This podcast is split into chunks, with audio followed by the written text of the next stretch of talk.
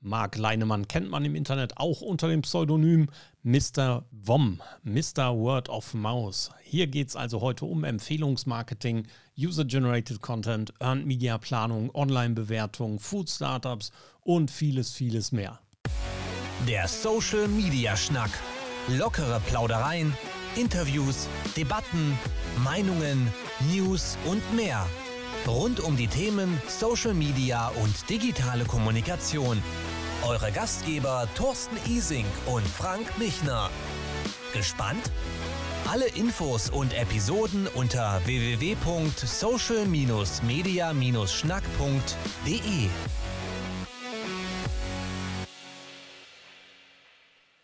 Empfehlungsmarketing, Word of Mouse, das haben wir schon ein paar Mal gehört, aber tatsächlich so in dieser Form, in dieser Sendung, in diesem Podcast noch gar nicht behandelt. Frank, heute haben wir einen ganz speziellen Gast. Ich freue mich heute ganz besonders auf unseren Gast, denn äh, der kommt aus meiner alten Wahlheimat. Das heißt fast, bisschen Distanz ist doch, der Bodensee ist sehr groß. Äh, aber äh, wir sprechen heute auch dazu noch über ein spannendes Thema. Wie gesagt, Word of Mouse ist unser Thema und Herr Wom ist bei uns. Marc, herzlich willkommen, schön, dass du bei uns bist. Ja, vielen Dank. Ich freue mich auch sehr, Thorsten und Frank, dass ich heute hier dabei sein darf. Unverhofft kommt oft und eigentlich auch über Mundpropaganda, Word of Mouth, online, ganz klassisch, äh, bin ich zu euch gestoßen. Durch eine Empfehlung. Genau so sieht's aus. Wir haben ganz viele Themen in deiner Biografie stehen. Wenn man die durchliest, erkennt man sehr schnell, dass nicht nur dein Steckenpferd, sondern deine Leidenschaft in dem Thema steckt, über das wir heute A plaudern möchten. Aber wir haben auch noch B, sicherlich ein paar Randthemen. Du bist nämlich neben deinem beruflichen Engagement auch noch bei dem ersten Food Startup Verband für die Dachregion plus Liechtenstein groß aktiv. Da musst du mir natürlich uns ein bisschen mehr zu erzählen. Aber erstmal, Marc, magst du dich einmal in der kompletten Gänze vorstellen? Ja, mache ich sehr gerne. Ähm, Marc Leinemann, äh, ursprünglich aus dem Kölner Raum, ähm, in der Jugendzeit dann an den Bodensee verschlagen, dann wieder zurück nach Köln äh, gekommen ähm, und dann ähm, ja final dann eigentlich wieder an den Bodensee gekommen, weil es so schön da war. Äh, wohne aktuell auf der Schweizer Seite in der Nähe von Konstanz in Kreuzling und ähm, ja, Marketing studiert und dann vor ungefähr etwas mehr als zehn Jahren das Thema Word of Mouth Marketing für mich entdeckt ähm, und habe mich dann auch unter diesem Label selbstständig gemacht als Mr. Bomb. Ähm, witzigerweise eben äh, darf ich das, weil ich auch blogge dazu und, und auch Vorträge gemacht habe, in der Vergangenheit auch noch mache, ähm, darf ich das auch als Künstlernamen in meinem Pass führen. Ähm, also ihr redet mit dem richtigen und einzigen echten Mr. Wom.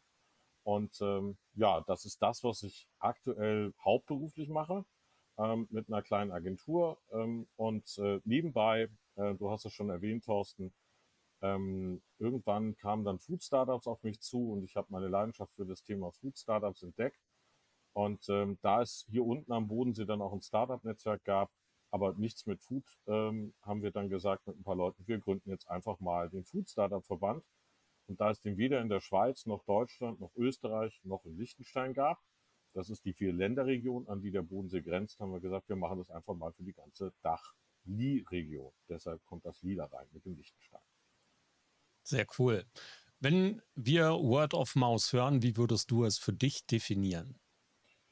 Word of Mouth ist eigentlich das, was andere Leute über eine Firma, ein Produkt, ein Service, ähm, über einen Menschen sprechen, ähm, weitererzählen, Content dazu produzieren, ob offline oder eben online. Ähm, letztendlich sind es Kunden, Konsumenten, Nutzergespräche unter Nutzern, wo selber die Marke eigentlich keinen Einfluss drauf hat, sondern das ist eigentlich das, was man sich verdient. Deshalb wird es auch als Earned Media bezeichnet. Älteste Form ist eigentlich eben die Mundpropaganda, die wir alle schon gemacht und gemacht haben, die wir eigentlich seit Menschbeginn anmachen. Also seit es ähm, seit der Steinzeit, seit es das Feuer gibt. Das Feuer war vielleicht das erste Produkt, was weitererzählt wurde und das Feuer machen als, als Instrument. Und ähm, ja, in der heutigen Zeit natürlich auch in Social Media abgebildet.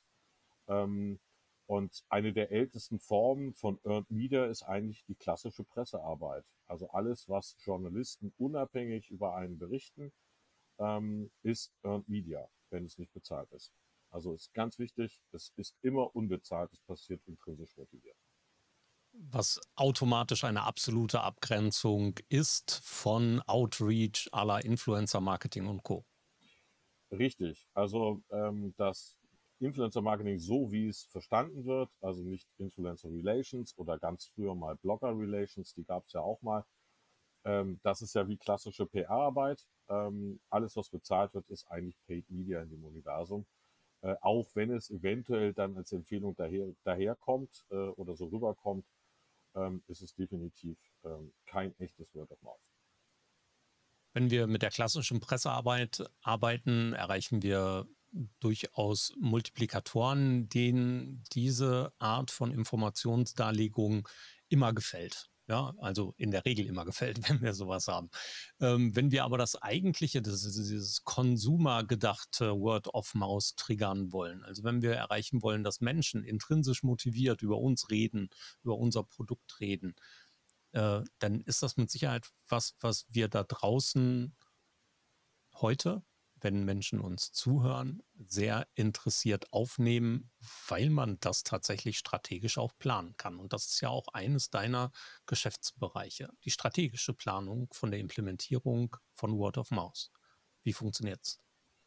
Ja, das ist richtig. Ähm, es ist, da muss ich ein bisschen ausholen. Es gibt sogenannte Erfolgsfaktoren für Word of Mouth. Ähm, letztendlich ist Word of Mouth Marketing nichts anderes als die Aktivitäten eines Unternehmens, die es Leuten, die gerne über etwas reden, äh, weitererzählen, die in dem Sinne auch Influencer sind, aber eben keine bezahlten, ähm, ja dazu anregt, etwas weiterzuerzählen. Und ähm, Jetzt muss man sich überlegen, intrinsische Motivation. Also es gibt verschiedene Arten, wie ich jemand motivieren kann.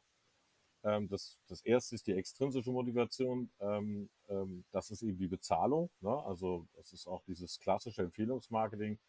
Ähm, du kriegst dann diese Empfehlerprämie. Ne? Also Lisa werben Lisa ist so ein ganz altes Modell davon. Oder eben heutzutage, ich werbe einen neuen Kunden und bekomme dann irgendwie Bonusmeilen oder Gratisaufenthalte und so weiter also bezahltes Empfehlungsmarketing. Ähm, und ähm, davon abgegrenzt ist eben das ganze Thema intrinsisch, ähm, intrinsische Motivation. Da gibt es eigentlich drei Trigger, drei Haupttrigger. Ähm, das eine ist der funktionale Trigger. Das ist, ich bin Experte für ein bestimmtes Thema in meiner vielleicht auch so Social Peer Group. Bin vielleicht derjenige, der sich mit Food am besten auskennt und da immer tolle Rezepte empfiehlt oder neue Produkte empfiehlt. Und diesen Status in meiner Peer Group, den will ich ja beibehalten, sonst fliege ich aus der Gruppe raus. Also der eine kennt sich mehr mit der Mode-Thema aus, der andere mehr mit dem. Und als Experte versuche ich natürlich immer meine Expertenwissen aufrechtzuerhalten und abzudaten. Und deshalb ähm, äh, bin ich empfänglich für, ähm, ja, ich sag mal, funktionale neue Informationen. Ne? Also Hintergrundinformationen zu einem Produkt, äh, bestimmte Story, die ich dann auch weitererzählen kann, so nach dem Motto, wusstest du übrigens, ähm, dass die Bildzeitung die Barbie erfunden hat und so weiter. Ähm, also solche Geschichten könnte man ähm, damit einbringen. Und in dem Moment, wo ich als Unternehmen das meinen Empfehlern weitergebe, haben die wieder was Neues zum Erzählen ähm, im funktionalen Bereich. Der zweite Bereich ist der emotionale Bereich. Äh, wir alle erzählen gerne etwas weiter, was uns besondere Freude oder besonderen Frust bereitet hat. Ähm, vor allen Dingen, wenn es frustig ist, dann ähm, das sieht man sehr oft, äh, die Modsbacken auf Social Media, die sich dann aufregen und das dann gleich 3000 Leuten weitererzählen. Ähm, aber genauso, wenn es mich emotional berührt hat in irgendeiner Form, ähm, dann erzähle ich es auch gerne weiter. Und den dritten Bereich, der spielt vor allen Dingen für Social Media eine große Rolle. Ähm, das ist eben der, der Social Trigger.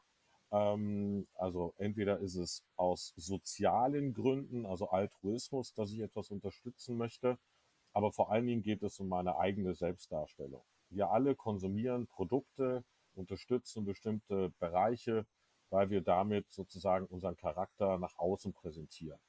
Und ähm, in Social Media sind wir alle so kleine Exhibitionisten und alle so kleine Narzissten. Ähm, deshalb zeige ich dann gerne, was ich habe. Der eine hat das mehr nötig, sich sozial darzustellen, indem er zeigt, dass er vergoldete, Blattgold vergoldete Steaks isst. Äh, der zweite äh, zeigt gerne seine nachhaltigen Sachen, die er kauft. Äh, der dritte unterstützt irgendwelche sozialen oder politischen Projekte oder hat einen bestimmten Ernährungsstil, mit dem er dann etwas bezwecken will und sich damit besser darstellen möchte. Das sind so die wesentlichen Haupttrigger in dem Bereich. Und damit kann ich spielen. Ähm, ich muss mir also überlegen als Unternehmen, als Produktinhaber, Marke, Service, was kann ich denen jetzt geben als besonderes Wow-Erlebnis, dass sie das dann weitererzählen. Was so besonders ist, weil wenn es nicht besonders ist, wenn es nicht kickt, dann erzähle ich es auch nicht weiter und dann interessiert es aber auch keinen. Das liegt in uns Menschen drin. Ähm, deshalb fliegen beispielsweise Bankräuber öfters oder, oder Leute, die irgendwelche tollen Raubzüge machen, die fliegen dann irgendwann auf, weil wenn sie das wirklich perfekt gemacht haben, dann müssen sie es für sich behalten. Ähm, und irgendwann erzählen sie das aber, weil sie da einen tollen Trick angewendet haben. Und dann fliegt es halt auf. Also das liegt in unserer Urnatur, dass wir sowas einfach weitererzählen müssen. Auch diese Psst, ähm, Geheimnis und so weiter. Ähm, das zweite wichtige ist, Element ist natürlich, ich muss mir die richtigen Weitererzähler, Weiterempfehler, Influencer suchen. Ähm, da geht es nicht unbedingt immer nur um Reichweite, sondern auch wirklich, können die das authentisch weitererzählen? Sind die offen auch für dieses Thema? Ähm, und haben die äh, entsprechenden Einfluss irgendwo in dem Bereich? Also gutes Beispiel, womit äh, viele Marken natürlich auch teilweise schon arbeiten oder darauf hoffen, äh, ist das ganze Thema Babys und Mütter. Ähm, also Großmütter sind ganz gute Empfehler, weil sie haben per se einen großen Empfehlerstatus. Sie haben große Erfahrungswerte, genauso Fachberufe wie Babysitter, äh, Kindergärtnerin, Hebammen und so weiter. Äh, und das kann ich natürlich mir dann überlegen. Ähm, das dritte, der dritte wichtigste Erfolgsfaktor ist eben neben den, ähm, also dem Bauerlebnis und den, den Weitererzählern, den richtigen Weitererzählern, ist die Art und Weise. Also was soll überhaupt weitererzählt werden, in welcher Art und Weise, an welchen Orten, ähm, in welcher Form. Ich will ja nicht, dass Werbung weitererzählt wird. Also es geht um Storytelling. Kann ich eine mit diesem Bauerlebnis bei diesen Weitererzählern ein, ein Erlebnis kreieren, was dazu beiträgt, dass sie ihre eigenen Stories, die sie so alle erzählen, und wir treffen uns ja, tauschen uns aus mit anderen Leuten, man fragt sich so, was ist dir heute passiert, was hast du Besonderes erlebt, und dann erzählt man das eben. Kann ich das so bauen oder kann ich ein Erlebnis kreieren, äh, wo jemand seine persönliche Story mit andocken kann. Also nicht zu spitz machen, nicht sagen, pass mal auf, hier diese neue Brause ist total lecker, weil das und das. Nee, man sollte eben gucken, dass man das in seinen normalen, mit seinen normalen Stories anreichern kann. Weil ähm, das ist eben auch das Entscheidende. Wir verarbeiten, geben Informationen weiter, nicht als Nullen und Einsen wie im digitalen Raum, sondern wir machen das als Geschichten. Wir speichern Bilder und Geschichten ab, auch in unserem Kopf. Und so geben wir die dann auch weiter persönlich konnotiert äh, in irgendeiner Form. Und äh, wichtig ist dabei immer, dass es positiv konnotiert ist, das Erlebnis. Ähm, es gibt da auch eben schlechte Beispiele, die zwar auch weitererzählt werden, aber dann eben den völlig falschen Kontext bekommen. Ähm, Nivea hat mal so eine Story, so ein virales Video gemacht, ähm, wo sie äh, einen Stresstest gemacht haben mit Leuten, so versteckte Kamera. Und da hatten sie so ein Anti-Stress-Video. Und äh, das ist natürlich auch viral gegangen, aber nur deshalb, weil sich die Leute aufgeregt haben, weil es halt negativ konnotiert war von der Emotion her. Also man muss immer gucken, dass man eine Story kreieren kann, die positiv konnotiert ist. Und last but not least, das ist eigentlich das Wichtigste, ähm, in diesem ganzen Word-of-Mouth-Marketing-Kontext. Ich will ja auch verkaufen. Ähm, also sollte ich gucken, dass ich irgendwo diesen User-Content, dieses Word-of-Mouth, was irgendwo entsteht, mit meinen, wie auch immer gearteten äh, Konversionspunkten, also mit meinen Touchpoints, mit meinen Kontaktpunkten, wo ich irgendwie eine Konversion habe, Kauf, Abo-Anmeldung, was auch immer, äh, irgendwie vernetzen kann, das verbinden kann Diejenigen, die das online eigentlich perfekt gemacht haben und erfunden haben, war Amazon, weil sie im Prinzip die Produktbewertung auf ihren Shop geholt haben. Das waren die ersten. Und das ist eigentlich nach wie vor eines der Erfolgsgeheimnisse von Amazon, warum das so gut funktioniert. Ähm, weil ich gehe ja dahin, um mir andere Bewertungen anzugucken. Wenn ich dann schon mal da bin, kann ich auch gleich kaufen. Das heißt, je leichter ich den Leuten das mache, von diesen Word-of-Mouth-Geschichten den ganzen Content, den ich mitbekommen habe, direkt in den Kauf oder in eine irgendwie geartete Aktion zu treten, desto schneller geht das natürlich. Und bei den Orten ist es auch wichtig, dann zu überlegen, kann ich aus den Orten, wo gesprochen wird, auch Verkaufsorte machen oder die mit einbeziehen. Ähm, Whole Foods macht das beispielsweise so, um mal ein Offline-Beispiel zu bringen, dass sie regelmäßig Events machen in ihren Läden und dort wirklich Communities ähm, für Communities. Die haben dann einen Mütterabend, wo sie alle möglichen Sachen machen für Mütter. Und das ist nur nebenbei, können die dann auch einkaufen. Aber letztendlich geht es darum, mit diesen Leuten, mit diesen Empfehlern, mit den Kunden in eine wirkliche, echte Interaktion zu treten, in eine, ja, wie man so schon echte Relation. Das, das ist etwas, was heutzutage, glaube ich, bei Social Media immer weniger vorkommt, interessanterweise. So ist das. Social Media ist ähm, in vielen, vielen Fällen nur noch ein reiner Konsumkanal äh, für, für die Menschen. Ich muss dir auf einem ganz, ganz kurzen Punkt widersprechen. Ich glaube nicht, dass Amazon die ersten waren mit den Produktbewertungen. Kennst du noch Ciao? Ciao.de, heute eine ja, Preissuchmaschine. Natürlich, ähm, aber ähm, also da kenne ich dann zu wenig die Historie. Ich wusste nicht, dass Ciao vor Amazon war. Ich glaube Ähm, schon zumindest, und, was ähm, den User-Generated Content anging. Ja, und das ist aber super. Dann habe ich jetzt heute auch noch was gelernt. Siehst du mal. Perfekt, großartig. Also eine coole Zusammenfassung von dem, was du darunter verstehst. Und ähm, in fast allen habe ich mit Ja gestimmt. Innerlich. Mein innerliches Ja war in, mit Fahne hoch und hat mitgemacht. Ähm, wenn wir das, das Konstrukt der strategischen Einsatzes von Word of Mouse mit geschicktem Content Marketing verbinden, ist das die Allheillösung? Ähm, das Stichwort ist geschickt, geschicktes Content Marketing. Ähm, Selbstverständlich. ja, also es, es gibt ja Dutzende, ähm, wenn nicht sogar noch Hunderte von Studien zu diesem ganzen Thema Einsatz von User-Generated Content, also das, was Leute da draußen über mich erzählen, produzieren, fotografieren, Videos machen. Ähm, ähm, und das einzusetzen, ähm, quasi als Content, den ich wiederum ausspiele in meinen Markenkanälen, also quasi den Nutzer damit auf meine Markenbühne zu heben. Das ist eigentlich so das zentrale Element auch bei Word of Mouth. Bei Word of Mouth steht im Vergleich zum klassischen Marketing nicht mehr die Marke auf der Bühne, nicht mehr das Produkt auf die Bühne, was toll angestrahlt wird, sondern eigentlich der Nutzer und seine Erlebnisse, die er hatte mit der Marke äh, und damit eben die Story, der Nutzer-Content.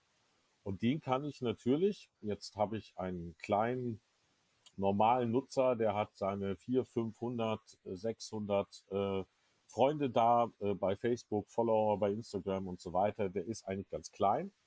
Der macht das auch nur privat.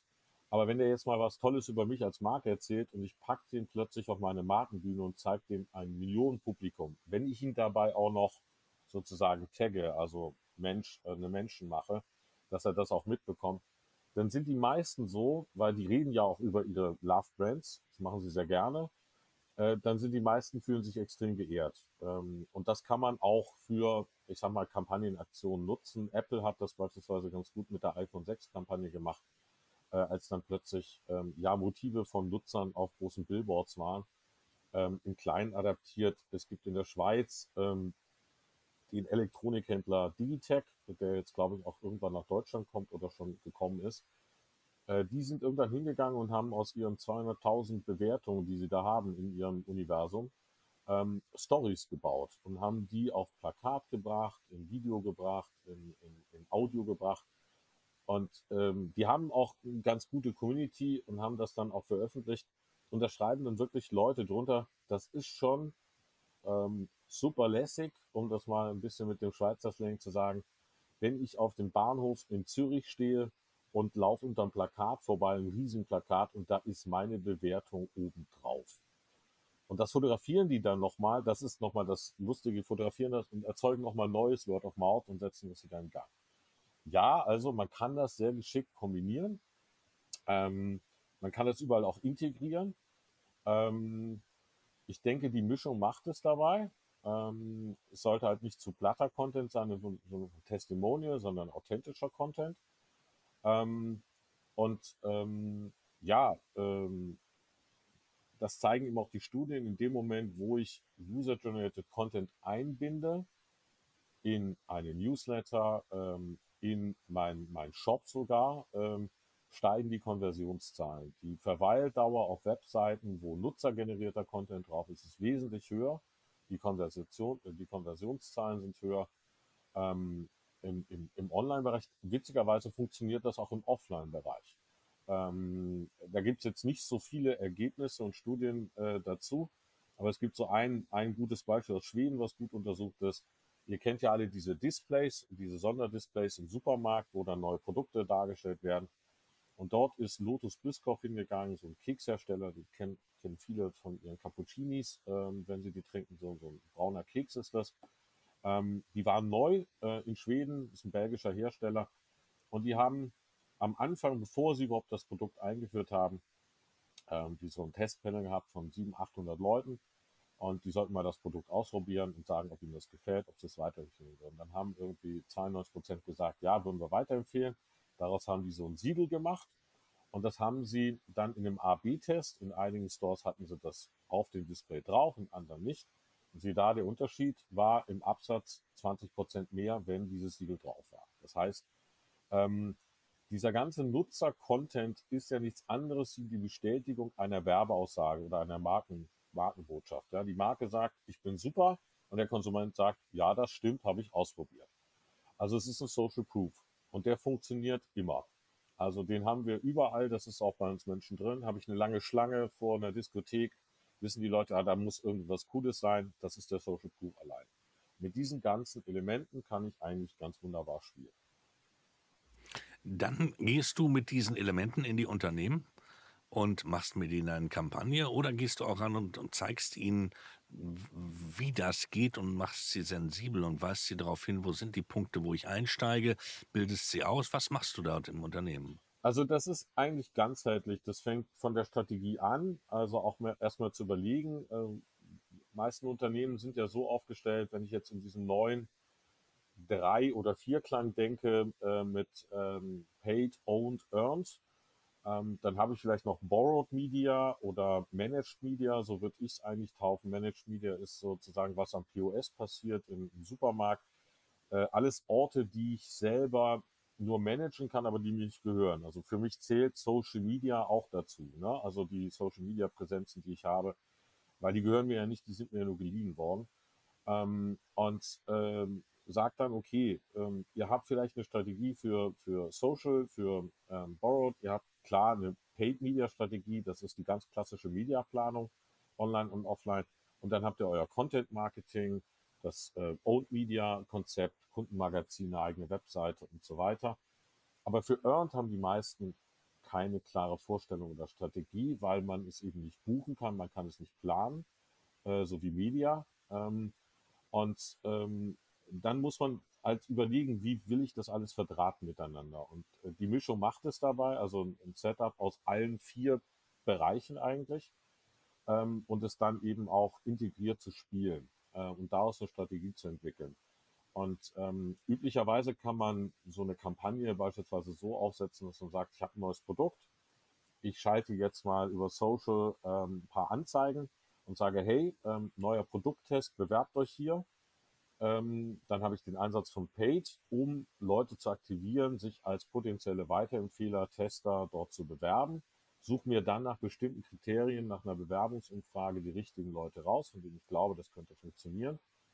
Ähm, gebt ihnen das Produkt mit, ja, ich sag mal, man muss ihnen dann schon klare Handlungsanweisungen geben. Was sollen sie jetzt eigentlich ausprobieren? Ähm, was sollen sie damit machen? Und ähm, sollen sie dann jetzt Bilder erzeugen? Sollen sie Bewertungen schreiben? Was auch immer.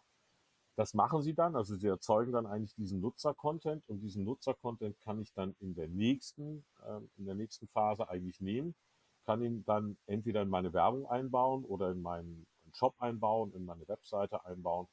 Und so kann ich das eigentlich immer weiterspielen und perfektionieren.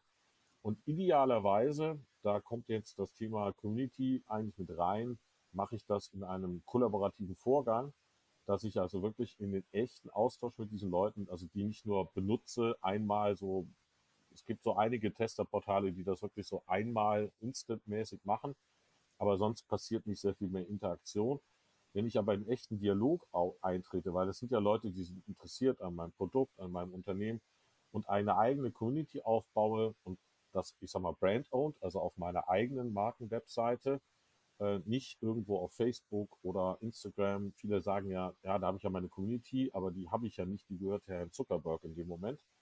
Ähm, der leitet mir die ja quasi nur. Ähm, dann kann ich noch viel, viel mehr machen. Also dann komme ich in diesen kollaborativen Marketingbereich, wo ich dann sage, jetzt habe ich meine Community, äh, ich habe eigentlich vor, jetzt ein neues Produkt zu kreieren, ich weiß aber noch nicht so recht. Ich frage jetzt mal meine Community.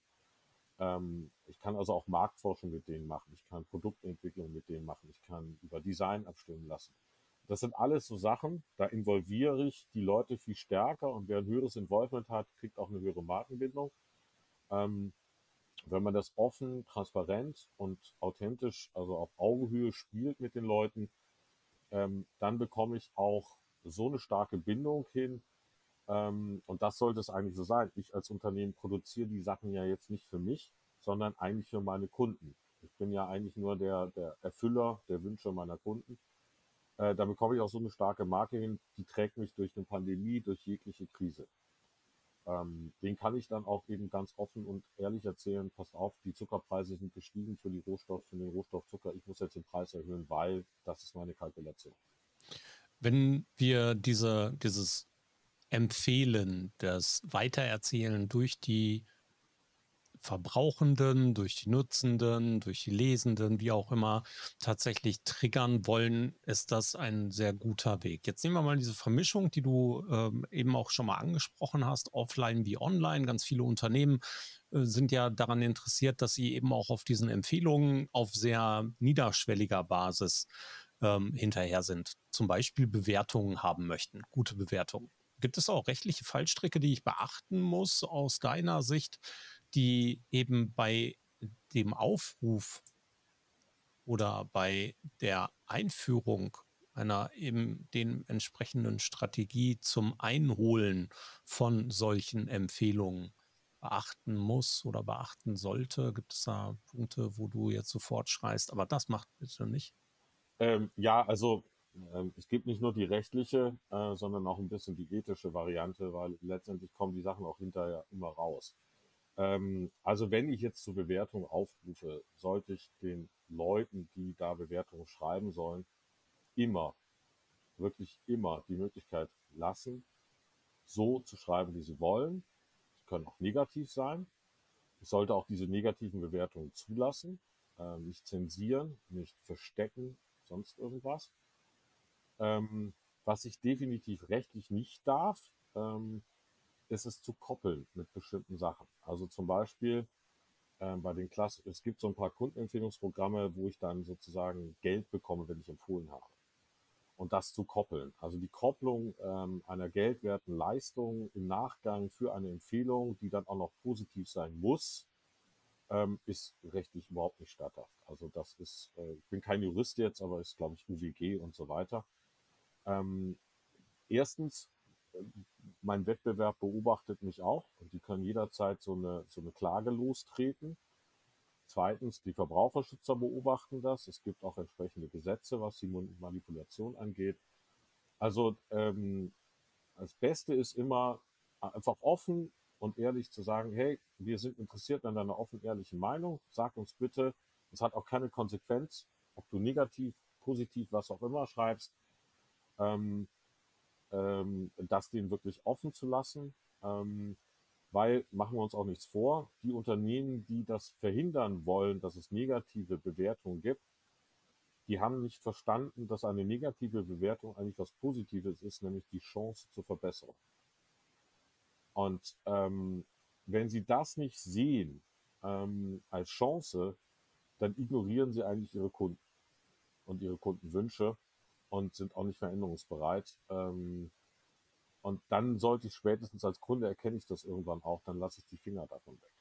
Ja, also klar, jetzt Deutsche Bahn aktuell, die werden unglaublich viele negative Bewertungen bekommen, wegen dem ganzen Chaos, was da herrscht. Aber sie haben insofern schon daraus gelernt, als sie, dass sie so ein bisschen die ähm, BVG-Attitüde äh, übernommen haben. Ja, wir können das nicht so gut, äh, äh, wir, wir tragen es dann doch trotzdem mit Humor. ähm, und versuchen da auf andere Weise zu punkten, was das angeht. Kann auch eine Strategie dann sein. Ergänzung zu diesem Kopplungsteil Thomas Schwenke, äh, oft zitierter Anwalt unserer unserer Blase, Dr. Thomas Schwenker, so viel Zeit muss sein, ähm, hat einiges an Beiträgen dazu geschrieben. Das Zauberwort, unter dem man hier sich weitere Informationen holen kann, ist das sogenannte Kopplungsverbot. Da unter diesem Stichwort findet man ganz viele Dinge. Da ist eben nicht nur das Einfordern bzw. das Aufrufen zum mit der Verbindung von Waren oder Dienstleistungen verbunden, sondern auch zum Beispiel das Thema Gewinnspiel oder Newsletter-Abos, die fallen ebenfalls unter diesem Kopplungsverbot mit hinein. Ähm, vielleicht, vielleicht, wenn ich eins, eins noch ergänzen darf, ähm, äh, was natürlich auch nicht geht, ist, ähm, Leute dafür zu belohnen, falsche Bewertungen zu schreiben. Na, also die ganzen Fake-Bewertungen ist ein großes Thema. Ähm, und äh, oder auch ähm, bewusst Bewertungen über Wettbewerber zu schreiben. Also ähm, Samsung ist damit in der Vergangenheit immer wieder aufgefallen und ähm, also auch international.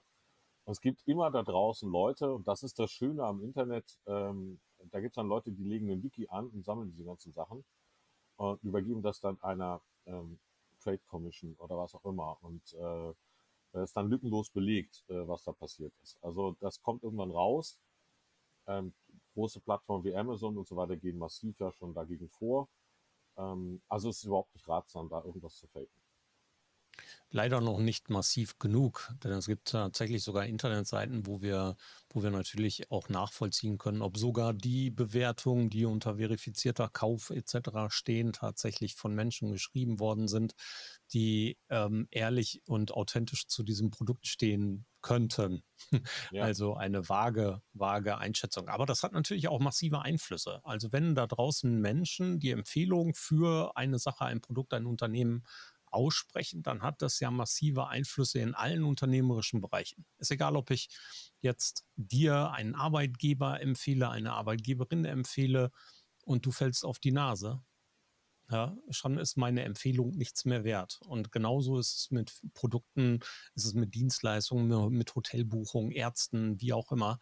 Diejenigen, die die Empfehlung aussprechen, sind oftmals anschließend die Leidtragenden der nicht erbrachten korrekten Leistung. Wie geht man denn damit um? Ich sage es mal so rum. Im Online-Bereich hat das, glaube ich, weniger Relevanz, ähm, weil es, ja, ich sag mal, anonym oder selbst wenn du mit Klarnamen schreibst, ähm, schreibt dir dann keiner, dass er aber eine schlechte Bewertung geschrieben. Ähm, das zweite ist, ähm, gerade online muss man auch noch mal ein bisschen unterscheiden. Äh, da gibt es sehr viel Fake ich habe irgendwann auch mal einen Bericht gesehen, äh, gelesen, dass äh, australische äh, Uni irgendwie ein Forschungsprojekt auch, sie haben irgendwie einen Robot aufgesetzt, der Bewertungen geschrieben hat, der wurde nicht von Amazon entdeckt. Also der konnte nicht detektiert werden von denen. Also da ist natürlich dem, dem Lug und Betrug Tür und Tor geöffnet. Der Konsument oder der Verbraucher, der Nutzer reagiert aber drauf. Ähm, die haben ihr Verhalten schon angepasst. Äh, das heißt, wenn es extrem überschwänglich geschrieben ist, äh, sehen die das sofort, die riechen das auch. Ähm, andere ähm, muss man ein bisschen unterscheiden. Es gibt verschiedene Typologien sozusagen dieser Bewertungsnutzer. Es gibt eine große Gruppe, die lesen sich bei, ähm, bei einem Produkt oder bei einem Hotel oder so zuerst die negativen Bewertungen durch. Und wenn diese negativen Bewertungen eigentlich keinen Einfluss auf sie haben, ähm, keine Relevanz irgendwo sehen, dann lesen sich noch die positiven durch und gehen eigentlich so vor. Also das heißt, der Verbraucher ist zunehmend geübt auch in diesen Dingen. Trotzdem muss man dem Einhalt gebieten. Ähm, wenn es um eine On, also eine Offline-Empfehlung geht, also unter Freunden, was eigentlich wesentlich mehr Einfluss auch hat, also ist auch viel einflussreicher, wenn ich einem Freund irgendwie sage, kauf dir dieses Gerät oder jenes Gerät ähm, oder dieses oder jenes Produkt, ähm, dann ähm, kann das persönlich auch, das ist persönlicher. Es ist eher so, dass er das dann auch kauft, weil er, weil er vielleicht auch nachgefragt hat. Ähm, oder auch im B2B-Bereich eine geschäftliche Empfehlung. Das haben wir hier im Food Startup Verband gibt es auch, das ab und zu mal, ähm, dass du da halt jemanden hast, der vielleicht dann nicht so optimal performt. Und das fällt dann schon auf dich zurück. Ähm, Aber es ist natürlich im persönlichen Gespräch, in der persönlichen Empfehlung so, ähm, ich kenne ja meinen Freund, dem ich etwas empfehle. Ich würde ihm also niemals irgendeinen Quatsch empfehlen. Ich würde ihn auch niemals verkaufen, ähm, im Sinne von, ich empfehle dir jetzt etwas, wofür ich Geld kriege, sondern ich mache das im Zweifel sogar transparent, wenn ich da Geld für bekommen würde. Äh, es gab, gab mal so einen lustigen Film mit ähm, äh, Keeping Up with the Joneses. Ähm, äh, äh, oder The Joneses hieß der so Entschuldigung, wo sie das halt mal durchexerziert haben. Das hältst du als Mensch nicht lange aus, in der, in der persönlichen Kommunikation deine Leute anzulügen oder so. Klar kann man immer ins Klo greifen. Der eine hat Peugeot-Kauf super Erfahrung gehabt. Ich leider nicht. Ähm, äh, und ähm, ähm, äh, das kann immer schief laufen. Ähm, die Frage ist halt, wie eindringlich war diese Empfehlung? Ne? Und fällt das dann auf mich zurück? Und wie viel Schaden hat es verursacht? Ähm, schwierig ist es halt im Finanzsektor. Ne? Also wenn es darum geht, hier Anlageprodukte oder Aktienanlagen oder sonstiges, ähm, da muss ich dann genau wissen, wem ich was empfehle. Und deshalb wird über Geld eben auch nicht so gerne geredet oder über Finanzanlagen in irgendeiner Form, weil das kann dann schon sehr ans Eingemachte gehen. Nehmen wir mal einen ganz großen Punkt, den wir eben schon mal ganz am Rande kurz angesprochen haben, Influencer.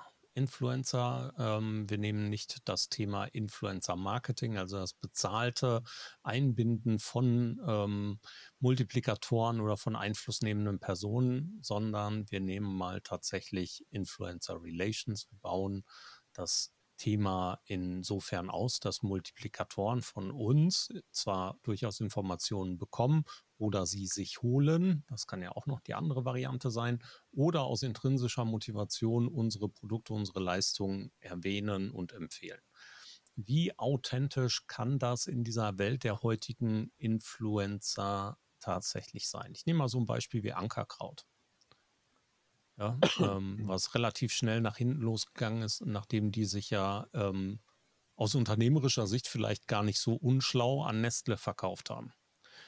Und plötzlich ganz viele einflussnehmende Personen, die vorher in Kooperation oder auch einflussnehmend aus intrinsischer Motivation für Ankerkraut geworben haben oder das Produkt empfohlen haben, plötzlich in Kritik geraten sind.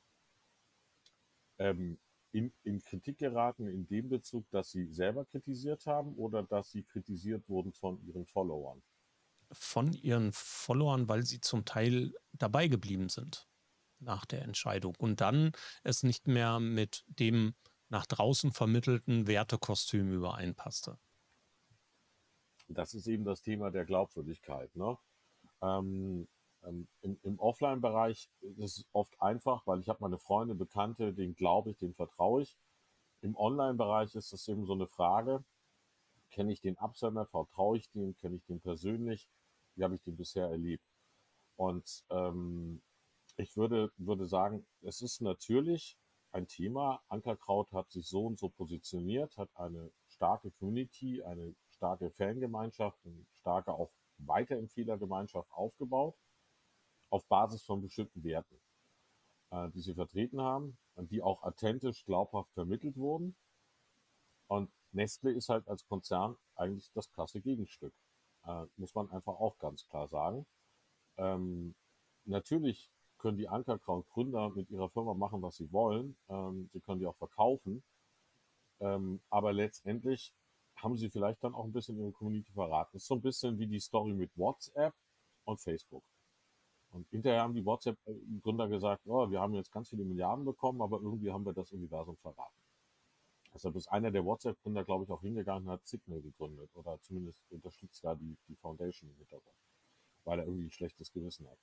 Äh, also es hängt immer mit der Glaubwürdigkeit ab. Und in dem Moment, wo der Absender quasi die Absenderkennung wechselt aus Ankerkraut, wird eigentlich nominal Nestlé. Und ähm, dann habe ich, und das ist oftmals bei Startups so, ähm, ähm, Startups sind die Kleinen, die, die Davids, die gegen die großen Goliaths kämpfen. Und das ist unter anderem einer, einer der Gründe, warum ich diese Kleinen unterstütze. Ja, weil ich habe die Kleinen für die Charmanter, die wir unterstützen gegen den großen Bösen, so ungefähr. Und Nestle hat so ein paar Punkte, die extrem von auch Aktivisten dann äh, angreifbar sind. Ähm, und klar, wenn, wenn ich jetzt äh, Influencer bin, einer, einer solchen Love-Brand wie Ankerkraut, die wird an Nestle verkauft, dann muss ich mich fragen, stehe ich jetzt noch dann, also wie ist meine Beziehung, wie ist mein Verhältnis zu Nestlé in dem Punkt? Und ähm, wenn ich jetzt eigentlich ein Influencer bin, wie ein ganz normaler Mensch, der steht für bestimmte Werte, der hat eine bestimmte Glaubwürdigkeit, die sich dadurch auch ausdrückt, dass er bestimmte Werte hat. Ähm, wenn jetzt plötzlich dieser Wert wechselt, dieser Wertekodex wechselt, dann ist klar, dass die Influencer angegriffen werden, weil sie haben letztendlich nicht aus sich selber herausgehandelt, selbst wenn es intrinsisch motiviert war vielleicht, aber sie haben eigentlich den Wert verraten, für den sie stehen. Und das ist halt so dann genau diese Problematik, aber es ist ja umgekehrt genauso, wenn eine Marke mit einem Influencer zusammenarbeitet, warum auch immer, und der macht dann irgendeinen Quatsch oder noch krasses Zeug, wie jetzt ähm, ein gewisser Herr West, glaube ich, ähm, dann ist es logisch, dass die Brand, wenn sie für bestimmte Werte steht, ob die nun wirklich da sind oder ob die nur aus Verkaufs- oder Marketing-Gesichtspunkten heraus kreiert sind, ähm, äh, dass sie sich dann da lösen muss.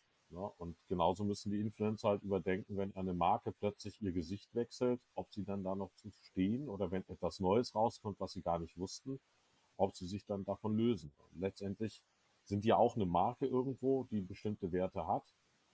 Ähm, wenn sie das nicht tun, durchschaut eigentlich der Follower ganz klar, du machst das nur wegen dem Geld. Und äh, Geld allein ist kein Zweck, ist kein Purpose. Das ist kein, so kein ist Wert. das. Ja.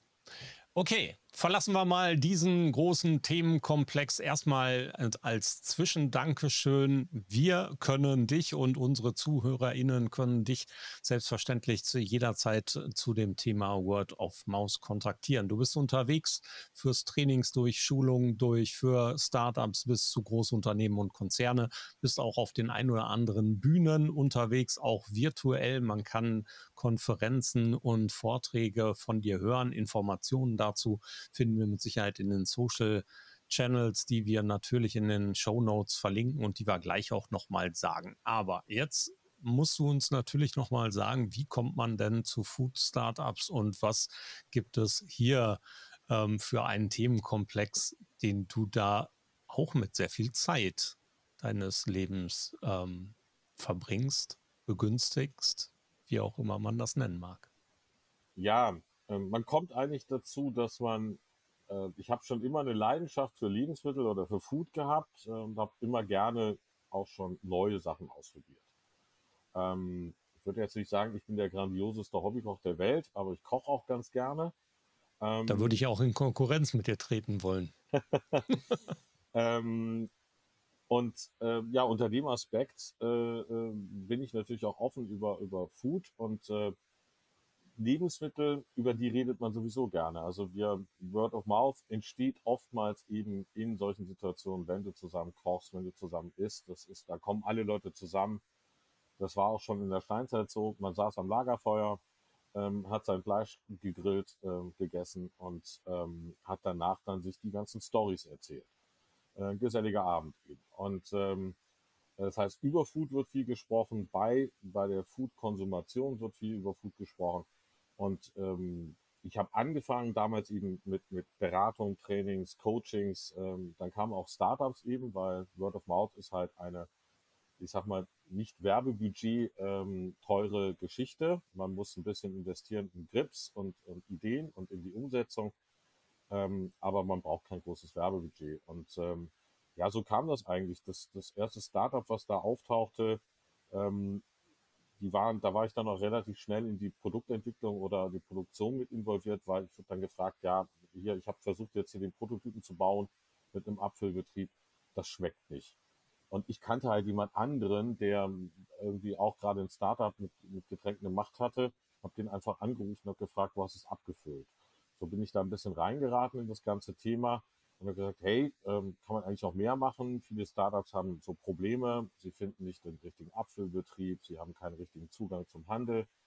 Ähm, und ähm, letztendlich ähm, kam es dann dazu, dass ich ähm, einen, einen befreundeten Unternehmer, mit dem ich früher auch in Word of Mouth, in Word of Mouth Bereichen zusammengearbeitet habe, ähm, der hatte was Neues gebaut, nämlich ein Food Startup, ähm, Algen, äh, die aussehen wie Bandnudeln und die man einfach so kochen und zubereiten konnte. Und äh, ich habe das nur gesehen, der, der kommt aus den Niederlanden und ich habe dann gemeint, habe das auf LinkedIn gesehen, der postet da verrückte Bilder und ich so, hey Willem, what's up? Too much weed? Und er schrieb nur zurück, no, seaweed und ähm, äh, wanna try? Und ich so, ja, schick mal eine Packung runter und äh, dann hat er mir die in die Schweiz geschickt. Das habe ich dann ausprobiert, fand das total spannend. Und dann haben wir uns angefangen, darüber uns unterhalten, ob er das in der Schweiz schon vermarktet. Ich habe eben einen Freund, der Foodblogger auch ist, mit dem ich auch sonst zusammengearbeitet habe. Wir haben dann zusammen entschieden, komm, wir können das doch vielleicht über Word of Mouth hier in der Schweiz äh, vermarkten. Ja, und dann haben wir eben da, damit angefangen. Gut, wir brauchten noch einen Distributor und so weiter. Ähm, lief eigentlich gut an. Wir hatten auch einen ganz guten Plan. Das Produkte, wie wir sie kredenzt haben, kamen auch gut an. Nur unser Distributor wollte nicht so richtig funktionieren und ähm, der hat uns dann versucht, über den Tisch zu ziehen. Und dann haben wir gesagt, gut, okay, da sind wir jetzt voll auf die Schnauze geflogen. Also das war ein totaler, ein totaler Startup-Fuck-up sozusagen. Und ähm, dann sind wir hier zum lokalen Startup-Netzwerk gegangen, was es hier gibt am Bodensee. Ähm, haben mit denen mal geredet, macht ihr was mit Food? Und die haben dann gesagt, nee, wir sind eher so tech-orientiert, aber ihr kennt doch hier so viele Food-Sachen. Und dann kam die Idee auf, wir machen ein gemeinsames Food-Startup-Event mal am Bodensee. Den haben wir dann wiederholt, weil das so ein großer Erfolg war, wurde dann nochmal wiederholt, kamen immer mehr Leute, ähm, auch von großen Food-Firmen und aus anderen Startup-Bereichen. Die haben dann gesagt, spannend, was ihr hier gerade aufzieht, macht doch das mal richtig. Und irgendeiner hat in den Raum geworfen, man kann für sowas einen Verein gründen. Und ich so, ja, kann man das auch Verband nennen? Und dann haben wir geguckt, gibt es irgendwie einen Startup-Verband in der Schweiz, da wir im Bodensee sind, vier Länderregionen, ähm, ähm, gibt es auch in Deutschland und so weiter. Nie gab es alles nicht. Also war die Idee geboren, Food Startup Verband zu machen äh, für die Dach-Li-Region, also mit Liechtenstein zusammen. Ähm, und haben dann einfach eine Pressemitteilung rausgegeben. Äh, Hallo, wir sind da, und dann, wir dachten, da schreibt keiner drüber. Und dann haben Lebensmittelzeitung und Co., die haben alle drüber berichtet. Dann klingelte das Telefon, das war zwei Wochen vor Weihnachten. Ähm, dann meldete sich jemand von der Insel Minor, hey, wir können euch eine Location bereitstellen, macht doch mal so ein Event. Und dann haben wir noch ein Food Startup Summit eben äh, gemacht äh, im Februar 2019.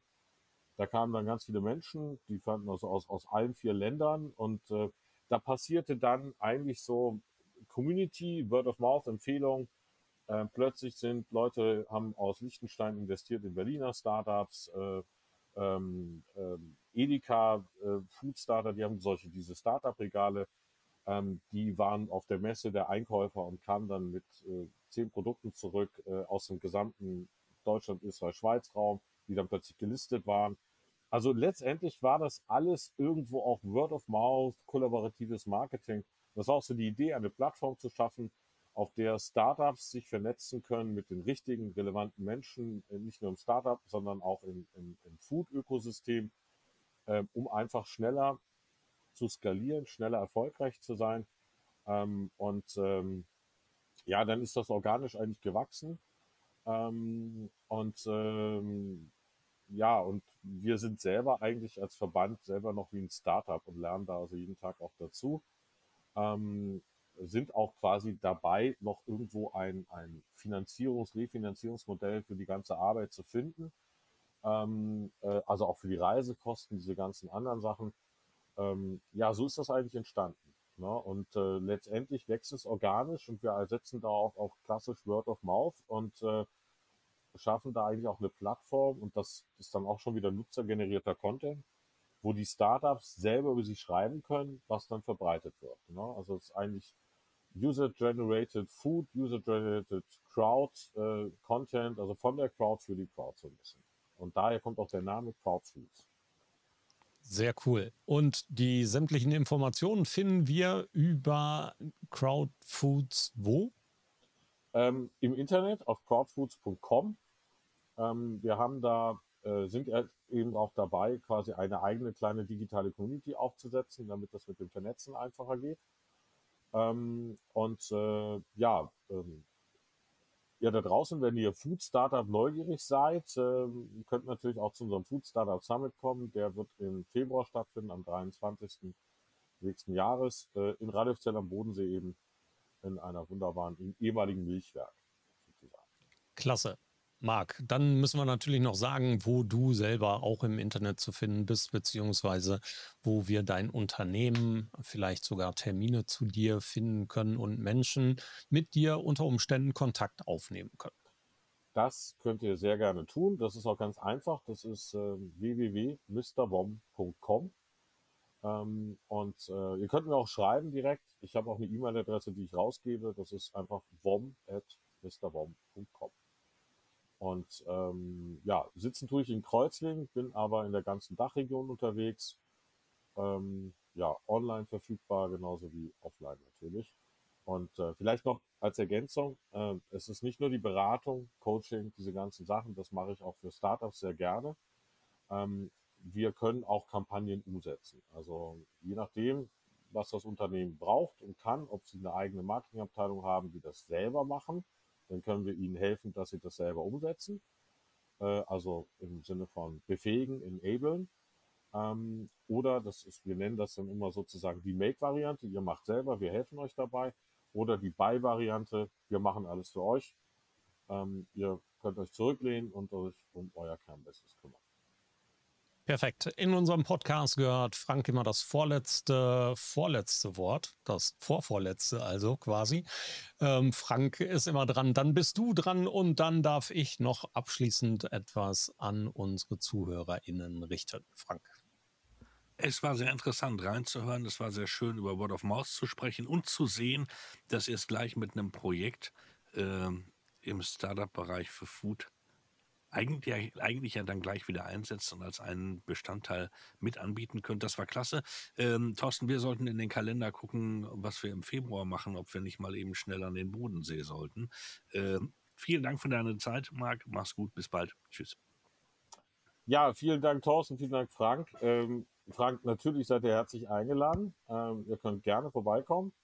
Ähm, wir haben eben für ich sag mal, alle Leute, die Presse, Media, Influencer, haben wir natürlich die sogenannte Presseakkreditierung. Ähm, ich schicke euch da gerne den Link zu zu. Äh, seid herzlich eingeladen. Wir haben fantastisches, innovatives Food, ähm, was ihr wahrscheinlich so noch gar nie gegessen habt. Also insofern kommt gerne vorbei, ähm, würde mich sehr freuen. Ähm, ja, ich sage auch nochmal Dankeschön, äh, auch danke draußen an die Zuhörer. Ähm, ich hoffe, es war interessant. Äh, es war aufschlussreich. Äh, gerne, wenn ihr weitere Fragen habt, kommt gerne auf mich zu. Genau so machen wir das. Die Show Notes ergänzen wir um die Links von Marc und hier gibt es dann weitere Dinge, die ihr erforschen könnt. Bleibt gerne dran, schickt uns auch gerne Feedback, wenn ihr uns auf den sozialen Kanälen verfolgen wollt, tut das sehr gerne. Ansonsten hinterlasst auch eine Mail, einen Kommentar, schickt uns gerne einen Audiomitschnitt auf social-media-schnack.de. Wir binden den sehr gerne mit in die Sendung ein. Macht's gut da draußen, bis bald.